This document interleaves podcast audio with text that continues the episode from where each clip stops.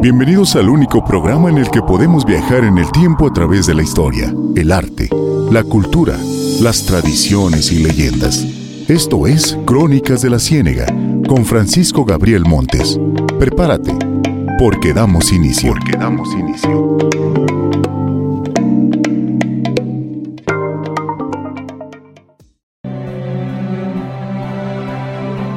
¿Qué tal? Bienvenidos a Crónicas de la Ciénega un espacio que también es transmitido en la frecuencia 1450 de amplitud modulada desde la estación de radio XERNB desde la ciudad de Zaguayo para el occidente de los estados de Michoacán y Jalisco. Cada jueves a las 4 de la tarde en vivo tenemos una cita.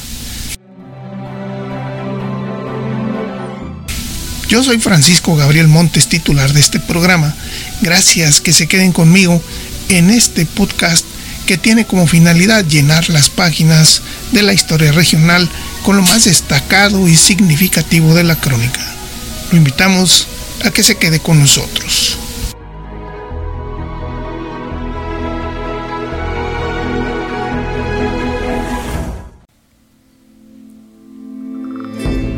Estamos en Crónicas de la Ciénega. El día de hoy vamos a llevar hasta ustedes uno de los dos programas que vamos a hablar del general Enrique Gorostieta Velarde, este genio militar que hizo de el tiempo de la cristiada un ejército inigualable contra el ejército federal, un hombre que está olvidado en la historia, pero que el día de hoy en Crónicas de la Ciénega vamos a recordar en este primer programa los inicios y la vida del general Enrique Gorostieta Velarde. Los invito a que se queden conmigo.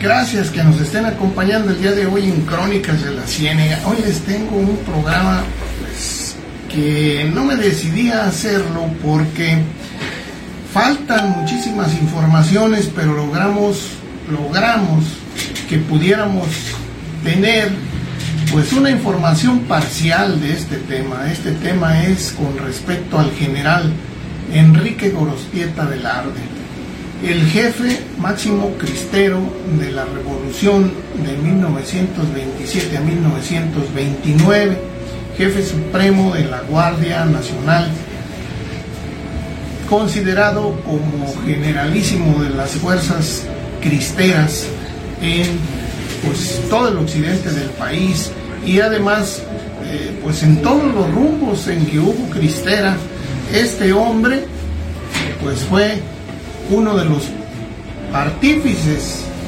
que fue y que hizo difícil para el gobierno callista, pues el, el famoso, pues podemos decir, fracaso que tuvo el, el ejército callista con la cristiada, porque de Enrique Gorostieta Velarde, la historia prácticamente lo tiene borrado no hay informaciones. Fíjense, por un dato curioso, de los libros de historia que se dan en, a nivel secundario, estuvimos eh, consultando aproximadamente 12 libros distintos, de autores distintos. De los 12 libros solamente uno mencionaba a Enrique Gorostieta Velarde. Uno que hablaba de él como jefe máximo de la revolución cristera, pero nunca hay información muy precisa. Es un militar que está borrado de la historia porque pues encabezó uno de los movimientos que desafió al gobierno federal en los años 20. El general Enrique Gorostieta era de Monterrey, Nuevo León. Tiene unos antecedentes importantes porque fíjense que su familia del general Enrique Gorostieta viene de un coronel que se llamaba Enrique Gorostieta, eh, se llamaba, perdón, Nicolás Gorostieta y Tamariz. Este coronel, eh, Nicolás Gorostieta, fue una de las personas que apoyó al gobierno de Juárez durante la guerra de intervención francesa y militó con las fuerzas de Mariano Escobedo, a tanto que se vino desde eh, la parte norte del país, Mariano Escobedo, reconquistando las posiciones que habían tomado los franceses y pues este hombre, Nicolás Gorostieta Tamariz, se vino siempre con las fuerzas de Mariano Escobedo hasta llegar a Querétaro y pues ya sabemos el desenlace del segundo imperio mexicano, que es el fusilamiento de Maximiliano allí en Querétaro. Hasta ahí estuvo Nicolás Gorostieta Tamariz.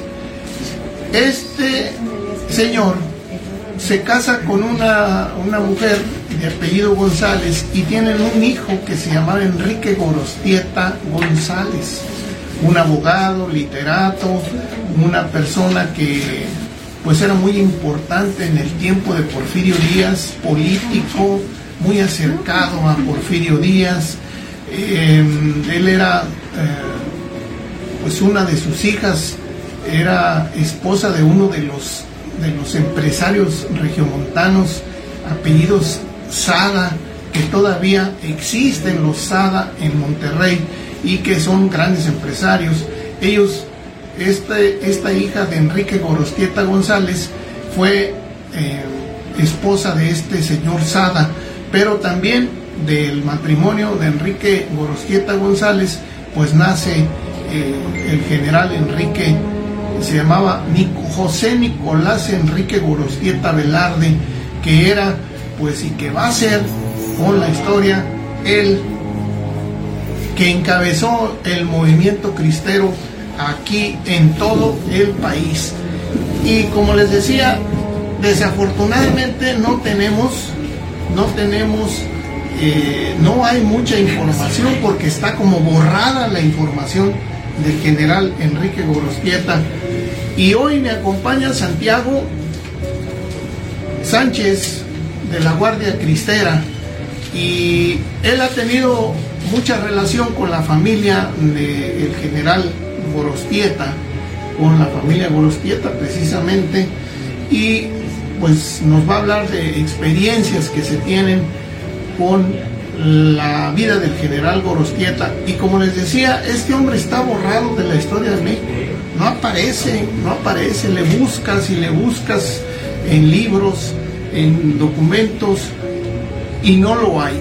Lo único que yo pude rescatar fue eh, unos artículos que fueron publicados en la revista David. ustedes eh, no sé si recordarán o sabrán que hubo una revista en los años 50 que se llamaba David. Eh, decía en la portada, viva la Virgen de Guadalupe, viva Cristo Rey, Patria y Libertad. Y pues dice aquí que era eh, un órgano de publicación de los veteranos de la Guardia Nacional eh, y algunos pues son de los años 50, parte de los 60. Ahí encontramos, ahí encontramos, logré yo pues eh, imprimir lo que se llama este artículo Los últimos días del general don Enrique Gorostieta Jr. Y son unos breves apuntes históricos sobre los últimos días de este general jefe de la Guardia Nacional y su muerte acaecida en la hacienda del Valle de Guadalupe el día 2 de junio de 1929 y está escrito por un cristero que se llamaba José Guadalupe de Anda. Son una serie de, documentos que mm, nos hablan de los últimos días del general, pero que nos va dando un recorrido de los días en los que el general Gorostieta estuvo eh, haciendo los, uh, esa caminata o esa, eh, esos movimientos porque el general Cristero quería pasar a Michoacán Y lo que yo leí es que él se quería pasar por, por Yurecuaro, por esa, esa línea de Yurecuaro, entrar a Michoacán.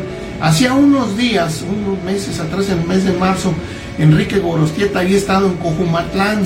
Hay un documento de Cojumatlán donde pues él da órdenes al general Ignacio Sánchez Ramírez sobre qué era lo que tenía que hacer. Entonces, en estos artículos de los últimos días del general, empiezan eh, ellos a narrar a partir de, ¿qué sería? Unos 10 o 15 días antes, todos los movimientos que habían hecho el general Gorostieta con su gente. Y miren, eh, es empieza eh, por narrar del jueves 16 de mayo de 1929, donde empiezan a narrar qué era lo que, lo que empezaron a hacer. Pero ¿quién era Gorostieta? ¿Quién era Gorostieta? Nada más les voy a leer un poquito de otro artículo y de, y de cómo lo, lo presenta el padre Heriberto Navarrete, que fue parte de su Estado Mayor. Dice, la primera impresión que se recibía de, eh, conocer al general era magnífica hombre de buena presencia, más bien enseño, aunque de complexión robusta, regular estatura, movimientos enérgicos, el rostro de ese blanco varonil que la intemperie torna de un rojo tostado, los ojos intensamente azules, la barba rubia y cerrada, castaño claro el cabello, tirando a rubio también, Vestía sencillo traje de campaña. Esa sencillez en el porte hacía juego con su, trato habitual. No era lo que se suele llamar un hombre humilde, ni siquiera modesto. Quizá la mejor palabra que se ocurría al calificarlo a los muy pocos minutos de tratar con él fuera la palabra franco en su más amplio significado. Su expresión, su frase, sus vocativos, todo en él aparecía diáfano, a veces con el toque de la jactancia y otras con el de genuina y auténtica humildad. Genio abierto, decidor, era bromista, salía al exterior de su actual sentimiento sin medir las consecuencias, lo cual no quiere decir que rayara en imprudente, sino tenía el doble juego de político que ciertamente no lo tenía. Sabía en ocasiones reprimirse sus ímpetus y refrenar sus expresiones, lo cual no sucedía siempre, sino en los casos en que su actuación dependía graves resoluciones o actitudes. Tal es la descripción del general Gorostieta. Santiago, buenas tardes. Muy buenas tardes, ingeniero, y a todos los radioescuchas. Mira, eh, ahorita estabas nombrando al general Aurelio Acevedo. Aurelio Acevedo fue general brigadier de el norte de Jalisco y Zacatecas. El general Gorostieta empieza su campaña, eh, su campaña ya para, para contratado y para este, em, empezar a poner un orden, porque por eso fue contratado para poner un orden, le empieza en Zacatecas en junio de 1927. Ok, ahí hace general brigadier Aurelio Acevedo. Aurelio Acevedo fue el que hizo el David. Ajá, sí. Entonces, eh, el David son vivencias reales de cristeros que participaron lógicamente en la cristiada. Bien, había dos este, generales brigadier, Aurelio Acevedo y el otro general es el padre Aristeo Pedrosa, que él estaba en el regimiento de los Santos al, tener esos dos nombramientos, esas dos personas, el general Gorostieta los nombraba brigadier porque los nombramientos de los generales los daba Gorostieta. Iba, veía eh, cada lugar, pero a estas personas les tenía tanta confianza que ya ellos delegaban, delegaban más eh, nombramientos, pero más bajos. Este, y estas gentes fueron muy útiles para el general Gorostieta. Este, el general Gorostieta también, aparte de estos dos personajes muy grandes que estuvieron dentro de la cristiada acompañándolo a él, pues estuvo, este, hablaste de Heriberto Navarrete. Heriberto Navarrete, el padre Heriberto Navarrete, que después fue padre jesuita, este, él estuvo en el regimiento del padre Vega, José eh, Reyes Vega, que le decían el Pancho Villa con sotana. Al tiempo de estar el padre eh, de Heriberto Navarrete con Reyes Vega, fue cuando se cambió al Estado Mayor de eh, el general Enrique Gorcieta Velarde, pero ya al transcurrir, al transcurrir un año. Ahora, un gran general que también estuvo a las órdenes del general Gorcieta fue Lauro Rocha. Lauro Rocha, de los más jóvenes, pero algo importante, Lauro Rocha estuvo en tres batallas muy importantes y en tres estados, ingeniero, Guanajuato, Jalisco y Michoacán. Entre la barca y los alrededores hacia Michoacán, hacia cuando como tú decías, ahí fue un combate muy cruel. Y ahí estuvo presente Lauro Rocha, gran amigo del general Ignacio Sánchez Ramírez, porque los territorios de ellos dos este, chocaban o, terminaba uno y empezaba el otro. Así es. Y miren, eh, vamos a oír un segmento porque yo quisiera que se empaparan de la familia del general Gorostieta desde el siglo XIX, es decir, vamos a iniciarlo como en 1850 y tantos para que conozcan ustedes quién fue el abuelo del general Enrique Gorostieta.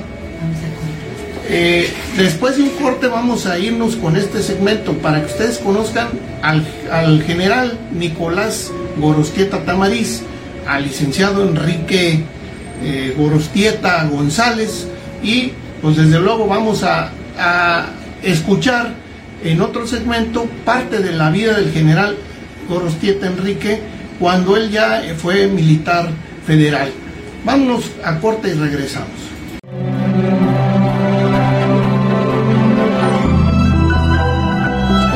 Estamos en Crónicas de la Ciénega, el único espacio que te lleva al pasado, al arte y a la cultura.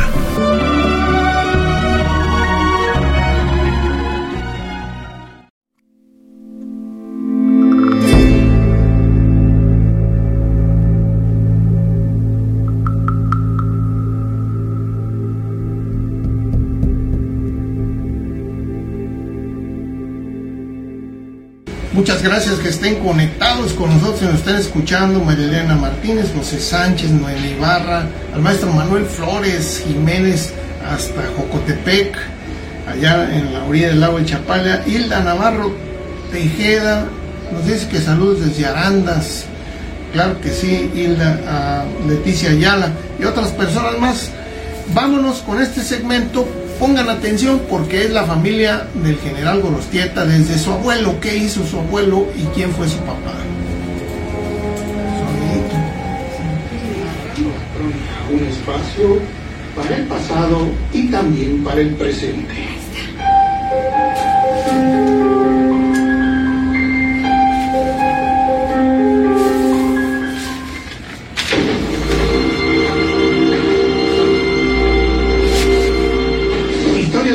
El primero de ellos se remonta al siglo XIX, Nicolás Gorostieta Tamariz, de la estirpe del general Enrique Gorostieta Velarde, generalísimo de las fuerzas de la Guardia Nacional o Ejército Cristero en México del periodo de 1927 a 1929, se puede decir que viene de dos grandes familias.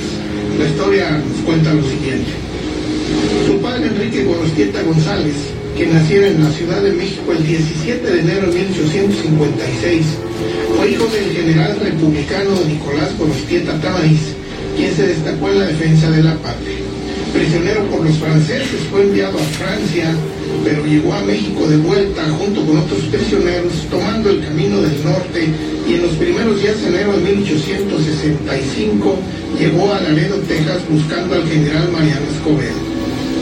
Así que también al llegar Francisco Naranjo y otros oficiales republicanos pasan la frontera para México y toman la vía del Laredo en una acción poco inusual, pues no llegaban a una treintena de hombres armados. Luego salieron rumbo a Piedras Negras y entre el 5 y 6 de marzo trataron de atacar esa plaza, pero desistieron por llegar a una fuerza imperial en número casi de 800 hombres a apoyar a la guarnición que defendía la plaza. Nicolás Gorostieta y otros operaban con Escobedo entre Monclova y el distrito de Río Grande. El coronel Nicolás Gorostieta acompañó a Mariano Escobedo en su reconquista desde el norte del país y lo acompañó con sus tropas hasta el sitio de Querétaro, donde acabó la aventura del Segundo Imperio Mexicano con el fusilamiento de Maximiliano y sus generales.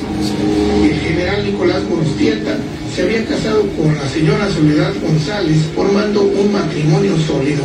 Su hijo nunca sería militar. De aquel matrimonio nació Enrique Gorostieta González. Inició sus estudios de abogacía en el Colegio Civil y obtuvo el título de abogado en la Escuela de Jurisprudencia en el Estado de Nuevo León en el año de 1880. Cinco años más tarde conocería a la señorita María Velarde Valdés, hija del literato y poeta español Fernando Velarde, de reconocida trayectoria en las letras hispánicas, tanto en España, en Europa como en México. Del matrimonio de Enrique y de María nacieron tres hijos. Eva María Valentina Gorostieta Velarde, nacida en 1886, y que posteriormente se casó con el hijo del empresario Valentín Rivero hacia 1909. Ana María Gorostieta Velarde, la otra hija, nacida en 1887, casada con el empresario Luis Sada en 1912, y el único hombre, Enrique Nicolás José Gorostieta Velarde, que fuera militar y a la postre jefe de las Fuerzas Libertadoras Cristeras de México. Nació el 18 de septiembre de 1890 en Monterrey. El licenciado Enrique Gorostieta era políticamente cercano a Porfirio Díaz, aunque radicado en Monterrey. Allí participó en el desarrollo industrial de aquella ciudad, siendo miembro del Consejo de Administración de la Fundidora de Hierro y Acero. La familia Gorostieta pertenecía a este viejo orden político, económico y cultural de la élite porfirista muy arraigado en el norte del país, la zona más industrializada de México, donde también el licenciado Enrique Gorostieta ejercía su carrera de abogado con un prestigio inobjetable.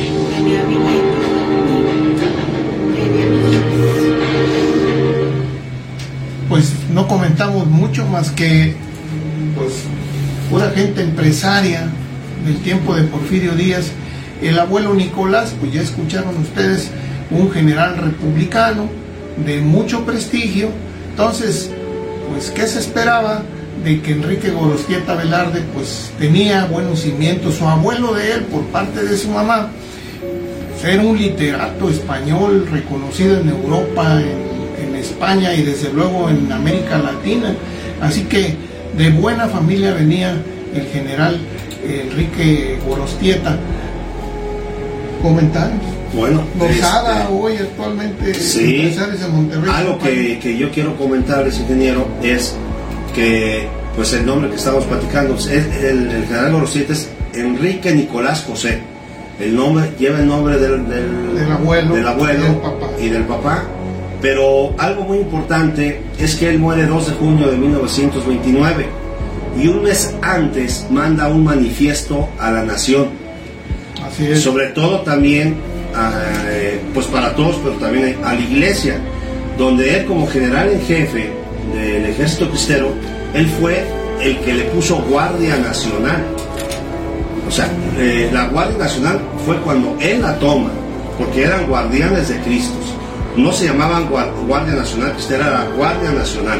Ahora este, él al, al- al hacer este manifiesto, pues casi eh, se echó la horca, porque él estaba viviendo con los cristeros lo que realmente fueron esos tres años tremendos eh, de hambre, eh, de sed, de, heridas, de lejos de la familia. Y a él se le critica mucho porque dicen que él no fue católico. Yo quiero decirles que pues yo conozco a nietas de él este, por dos ramas y yo quiero que sepa los, todos los radioescuchas, a lo mejor algunos lo saben, hay 22 cartas que escribió a su esposa cuando él estaba en campaña. Si ustedes escucharon, si ustedes escucharon, él eh, es un hombre que viene eh, de orígenes muy cultos. Entonces, él escribía muy bien. católico. Y además, además, él era católico, pero no era un católico eh, de, de, de, De peso de que lo vieras, de que estaba entregado. Pero al transcurrir, al transcurrir el movimiento cristero y ver la gente que estaba luchando con él, se transformó. Por eso, cuando Jan Meyer lo saca en esa obra tan buena que él escribió, él traía el Cristo. Él al principio no traía el Cristo. Él se pone el Cristo que está en su pecho cuando realmente dice, soy católico y vamos adelante.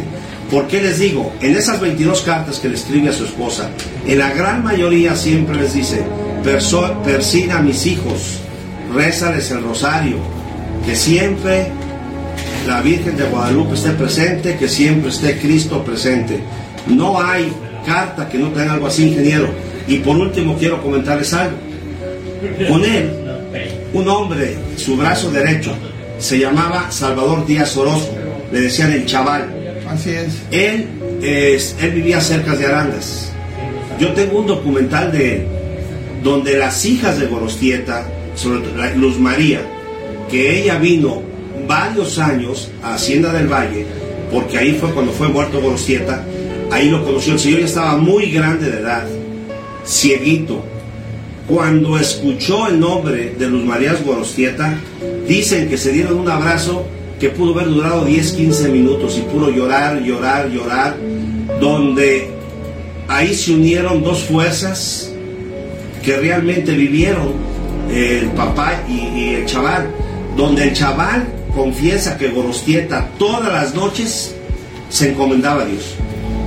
Él siempre estuvo afuera de donde él dormía.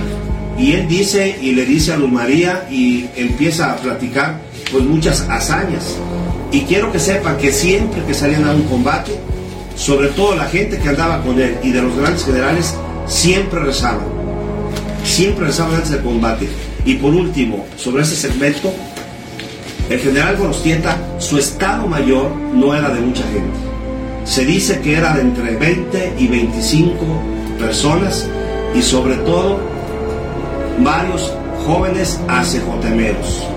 Escogía a esas personas porque estaban más preparados y podía delegar más comisiones. Así es. Miren, nos vamos a ir a... ¿Cómo andamos en tiempo? Vamos a irnos a corte y vamos a seguir con otro segmento en el cual van ustedes a escuchar la vida de su papá, de Gorostieta, y van a escuchar ustedes los primeros años cuando él se inició en el colegio militar como alumno, qué tantas batallas estuvo y cómo a los 26 años de edad ya era general. En el tiempo de Victoriano Huerta, muy jovencito, era el general más joven de todo México que hubo en la historia del país. Vámonos a corte y regresamos. Estamos en Crónicas de la Ciénega, el único espacio que te lleva al pasado, al arte y a la cultura.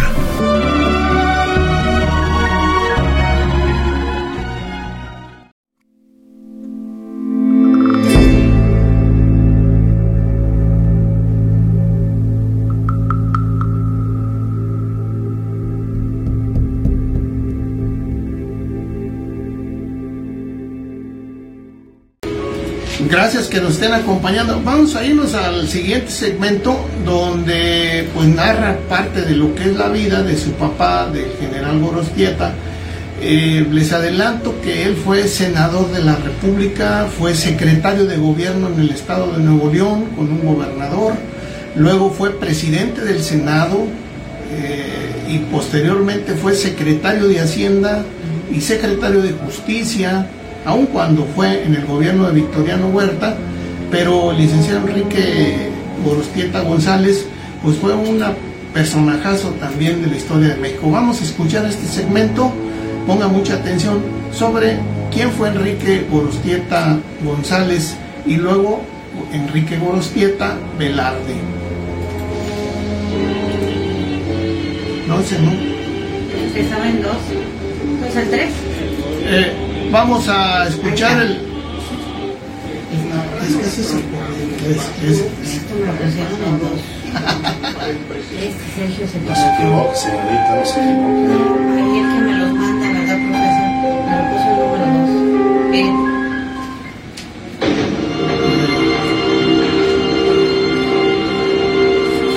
Continuando con la vida de Enrique Bueno, es. González, podemos decir que se dedicó también al periodismo y fue redactor del Horario, órgano de la Sociedad Literaria Florencio María del Castillo en 1880 y de Flores y Frutos en 1888.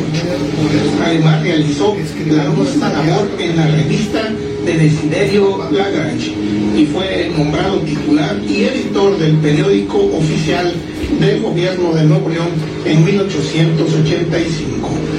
Realizó también algunas intervenciones en teatro, tales como la alegoría Ciencia y Virtud, representada en honor al doctor José Eleuterio González en 1883, mientras que en 1892 escribió el monólogo Colombia. También fue docente de la Academia Nacional de Jurisprudencia y Legislación en Monterrey, Nuevo León. El año de 1885 fue secretario de gobierno del entonces gobernador de Nuevo León, el licenciado Mauricio Sepúlveda.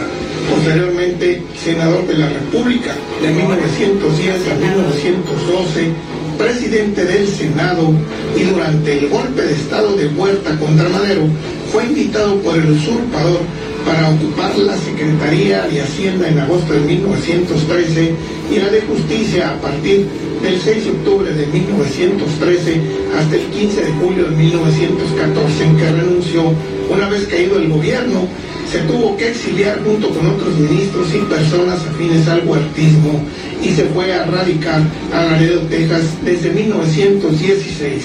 Falleció el 8 de mayo de 1921 a los 78 años de edad y se hizo un funeral que congregó a propios y extraños, pobres y ricos, empresarios y políticos. De Enrique Gorostieta González nace Enrique Gorostieta Velarde. Su único hijo había sido criado en una esfera de altas consideraciones por el régimen porfirista. Después de pasar sus primeros años en Monterrey, donde fue educado, decidió cursar la carrera de ingeniero en el Colegio Militar y fue en 1906 cuando ingresó a esta benemérita institución que no solo educaba, sino que fomentaba el orgullo nacional, la defensa de la patria y además era un honor pertenecer al Ejército Nacional. En 1910, en plenas fiestas del centenario, el Colegio Militar desfiló en forma espectacular por su buena preparación científica y militar. Allí iba Enrique Gorostieta Velarde. Para el inicio de la revolución, los alumnos del colegio solo eran observadores del conflicto que inició Madero cuando el régimen porfirista caía. Fue oficial del cuerpo de gendarmes del Ejército Federal. Enrique Gorostieta, como ingeniero y artillero, pasó a incorporarse voluntariamente al servicio activo, por lo que combatió a los maderistas. Una vez triunfante Madero y con la educación recibida en el colegio que le enseñaba que también debía ser leal a la institución que lo había formado, perteneció fielmente al Ejército Federal al servicio del nuevo presidente Francisco I. Madero. Durante este tiempo combatió a los zapatistas en el sur de México. Ya en el gobierno de Madero, a los orrosquistas y en tiempo de Huerta en el norte como jefe de artillería, bajo las órdenes del general Guillermo Rubio Navarrete contra la división del norte y la del noreste del ejército constitucionalista. Estuvo en la defensa de Monterrey hasta que quedaron los constitucionalistas, ya que como teniente coronel de artillería encargado de la defensa, hizo estragos en las tropas carrancistas, destacándose en la batalla que duró 72 horas el 26 de octubre de 1913. Por las acciones de guerra, dice el diario del Independiente del 2 de noviembre de aquel año, fue ascendido a coronel por méritos especiales en campaña. Decía la prensa de aquel tiempo de Enrique Gorostieta Velarde lo siguiente. Fue directo el señor presidente de la República el acuerdo para nombrarlo en vista de la valiente actitud que demostró durante el asedio y ataque de Monterrey. Además, destacaba la prensa que Gorostieta es el jefe más joven con que cuenta el ejército, pues ahora no alcanza ni los 26 años de edad. Su nombramiento se hizo efectivo el 1 de noviembre pasado. Para junio de 1914 fue ascendido a general brigadier de artillería y continuaba bajo las órdenes de Rubio Navarrete. Fue siempre fiel al ejército y a las instituciones del país. Por eso militó durante los gobiernos de Díaz, de Navarra, Madero y Huerta.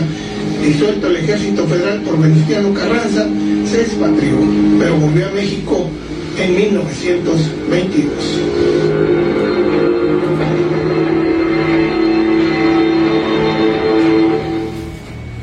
Y ahí faltó decir que le dieron el grado de general brigadier cuando estuvo en la defensa de Veracruz, porque él estuvo en lo que se llamó la batería fija de Veracruz, donde cuando entraron los gringos a tomar Veracruz, pues él estuvo encargado de la artillería de la batería fija de Veracruz y también les hizo sus buenos disparos y su buen estrago con este momento tan álgido de la historia de México cuando Estados Unidos trató de invadir México en el tiempo del general Huerta, es lo que le vale que le dan el nombramiento de general brigadier. Santiago, comentar. Bueno, acuérdate que eh, Enrique Nicolás José estudió West Point, fue de los pocos mexicanos en esa época que, que fueron a West Point para prepararse Así y es. por eso tenía tantas tácticas diferentes que eran superiores a las de ese tiempo de otros, de otros generales mayores que él. Así es, estudió también pues en los Estados Unidos. Claro. Y de ahí es donde se vale la liga, porque ya él estaba desempleado, vamos a decir. eh, se fue yendo porque lo fueron siguiendo. Y la Liga Nacional Defensora de la Libertad Religiosa tuvo que haber tenido afín a alguien a él, y es cuando lo invitan a formar parte general en jefe del ejército cristiano. Fíjense que él estaba resentido con los, con los carrancistas. Acuérdense que en el tiempo de la revolución hay una palabra que decía vamos a carranciar y ya todo el mundo lo usaba. ¿Por qué? Porque los carrancistas, pues sí serían los constitucionalistas y quienes hicieron la constitución del 17, pero era puro bandolero. Se metían a las casas, robaban, saqueaban templos. Y hay un comentario de una revista que se llama Revista Mexicana Semanario Ilustrado, que es eh, de 1917, donde 18, es del 18, donde dice del licenciado Enrique Gorostieta, hay un, hay un este, artículo donde defienden a capa y espada al papá de- del general Gorostieta, porque dice que era un hombre que no, que tenía una fuerza moral, reconocido por propios y extraños de que era un hombre derecho, honrado, este, sencillo, pero dice los carrancistas, les voy a, leer, y, dice los carrancistas sin embargo lo escogieron como víctima favorita cuando la avalancha salvaje se desbocó sobre Monterrey, batalla esa que hablamos, donde estaba su hijo de artillero, dice, y destruyendo iglesias y quemando confesionarios, creyendo imbécilmente que con eso hacían obra liberal. Tenían que desatar sus iras principales en contra de quien podían presentarse como un símbolo de cultura y honradez.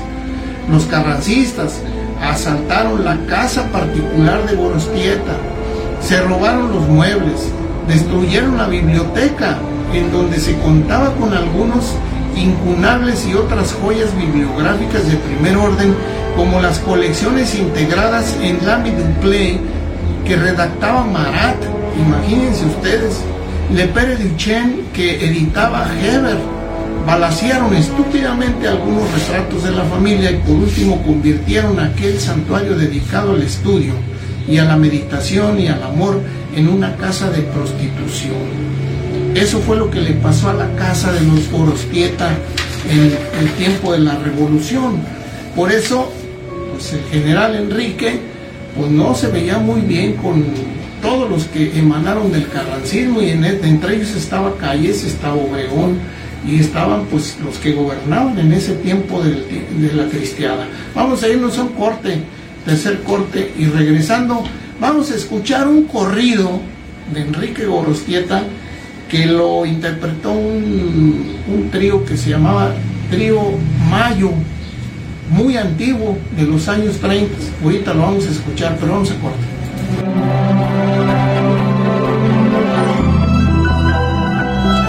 Estamos en Crónicas de la Ciénega, el único espacio que te lleva al pasado, al arte y a la cultura.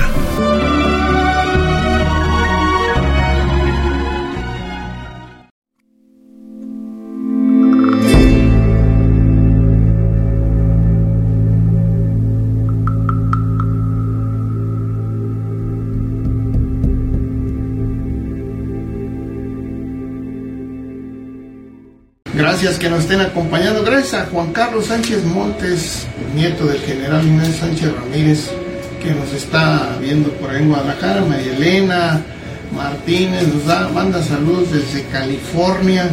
También Noé Garibay desde California. Isabel Ochoa también. También le mandamos un saludo al doctor Héctor Noé Garibay allá en este. ¿Cómo se llama en Estados Unidos? No me acuerdo en la ciudad donde está pero pues siempre nos está viendo y además también diario nos dice que tenemos que saludar a las arquillas Michoacán, claro que sí.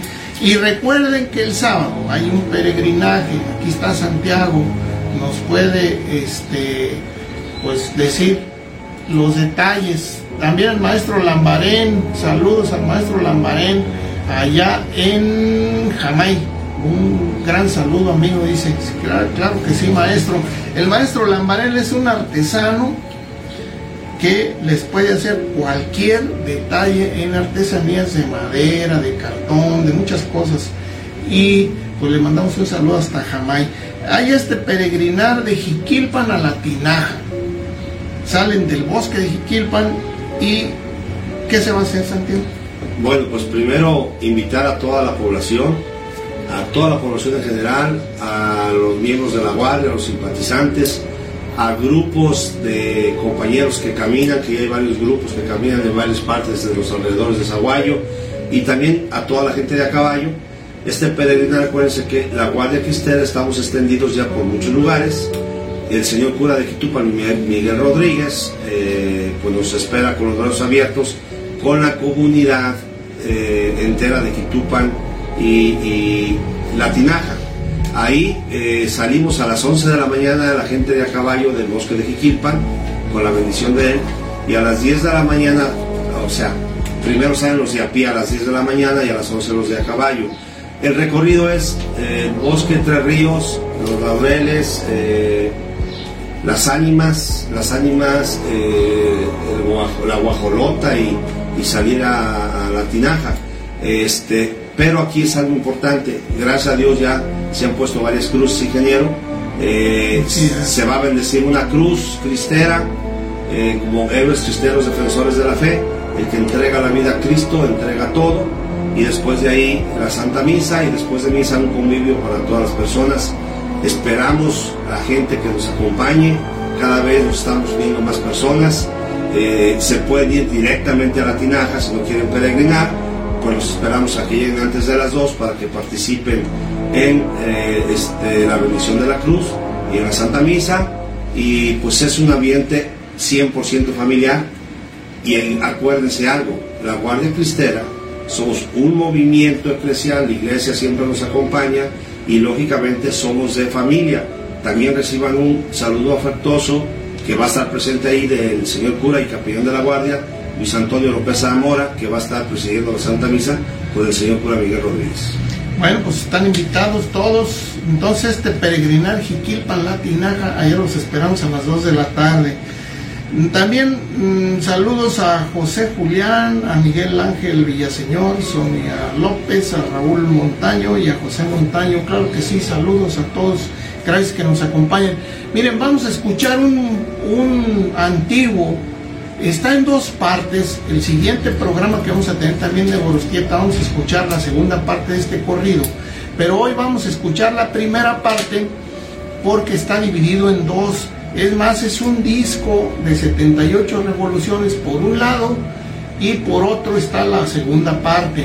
Esta nos va a hablar de lo que fue Gorostieta en el ejército federal es eh, para darle créditos, quien nos pasó esto es Frontera Collection desde los Estados Unidos que, bueno, publicaron este corrido del general Gorostieta con el trío Mayo. Muy raro, muy anticuado, lo van a escuchar, pero ahí les va a hablar qué fue lo que hizo el general Gorostieta durante el tiempo que estuvo en el gobierno federal. Vámonos con el corrido.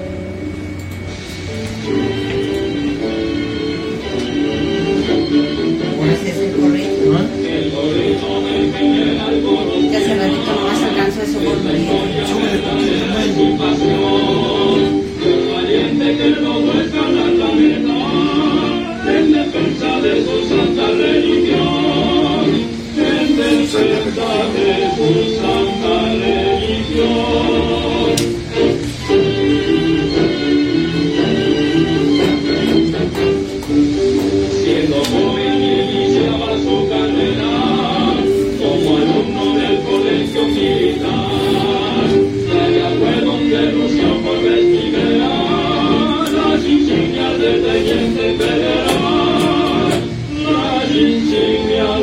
Amen.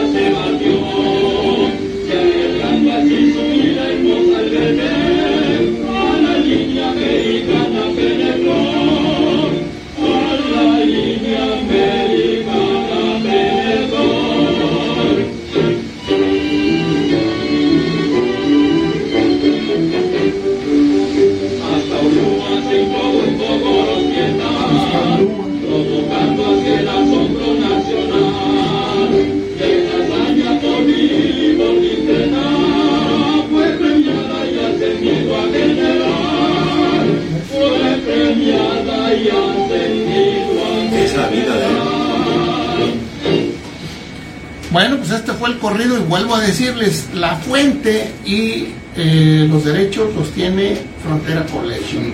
Muchísimas gracias hasta Texas porque eh, en Estados Unidos tienen esta, este, este corrido del general Gorostieta. Noé Garibay nos dice que muchos saludos al maestro y panel y muy bien por ilustrarnos en la historia. Muchas gracias Noé. Y bueno, pues esto es lo que es la primera parte de estos programas que vamos a hacer del general Gorostieta. Sería muy grande hablar sobre la traición que se le hizo, pero recordemos que ya desde marzo de 1929 los obispos estaban ya tratando con Portes Gil los arreglos sin tomar en cuenta al general Gorostieta, que era el jefe de la Guardia Nacional.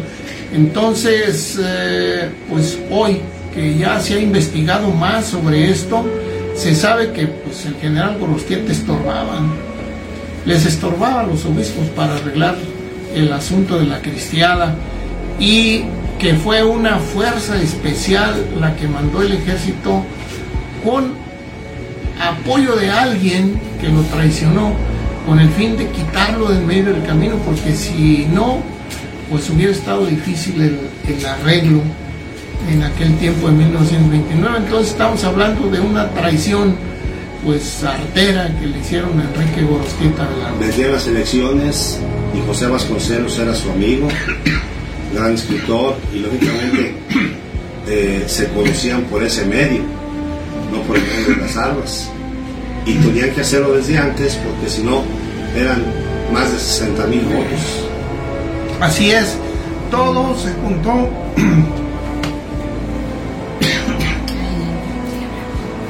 Bueno, y todo se juntó, todo se hizo en ese momento, pues un problema serio que causó la traición al general Gorostieta. ¿Cómo andamos de tiempo? Pues ya vamos terminando. Nos vemos la siguiente semana. Ingeniero, Gracias, Santiago. Ahorita con todo lo que has hablado de Golostieta, si la gente puso atención, nomás quiero que se fijen que su abuelo, su padre y por parte de su madre vienen de puras familias católicas. Católicas 100%. Entonces, desde ahí él lo trae. Si escuchas el corrido, este de mitad del corrido dice católico natural. Entonces, todo lo que se hablaba de él, que fue eh, agnóstico de esto, pues ahí se destruye. Lo que sucede es que para la historia había que demeritarlo todavía más. Entonces, ¿cómo es posible, o, o lo que se hablaba antes, que un, un no católico estuviera abandoneando un, un movimiento católico? ¿sí? o de católicos, pues, Sí. de guerrilleros católicos, no podía ser. Entonces era una demeritación.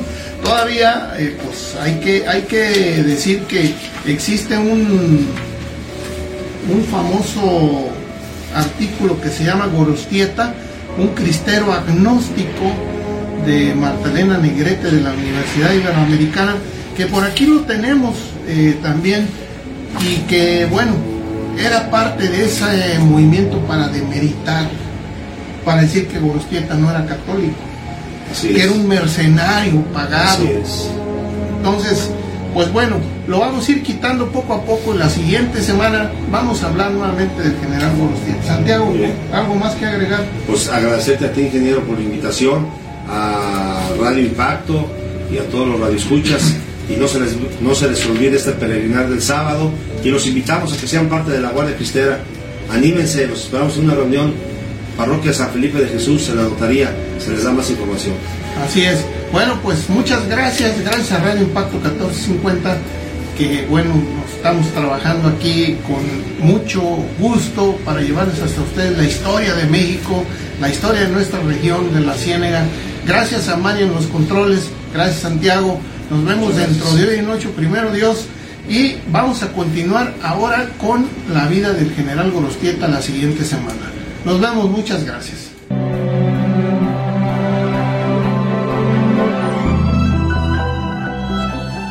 Gracias que nos acompañó en este podcast de Crónicas de la Ciénega. Es una producción de MIC, Agencia Informativa, Crónicas de la Ciénega y Radio Impacto 1450. Los esperamos pronto en este espacio de Crónicas de la Ciénega. Muchas gracias que nos acompañaron. Hasta luego.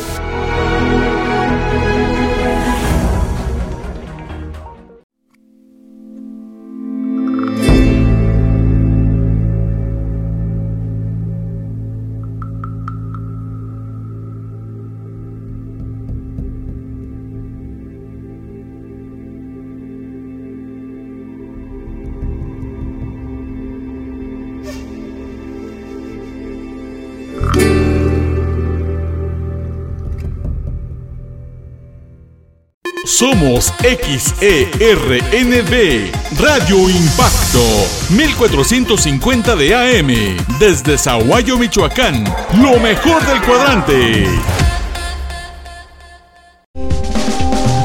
Esto fue Crónicas de la Ciénega con Francisco Gabriel Montes, el único programa en el que podemos viajar en el tiempo para conocer nuestro pasado y nuestra historia.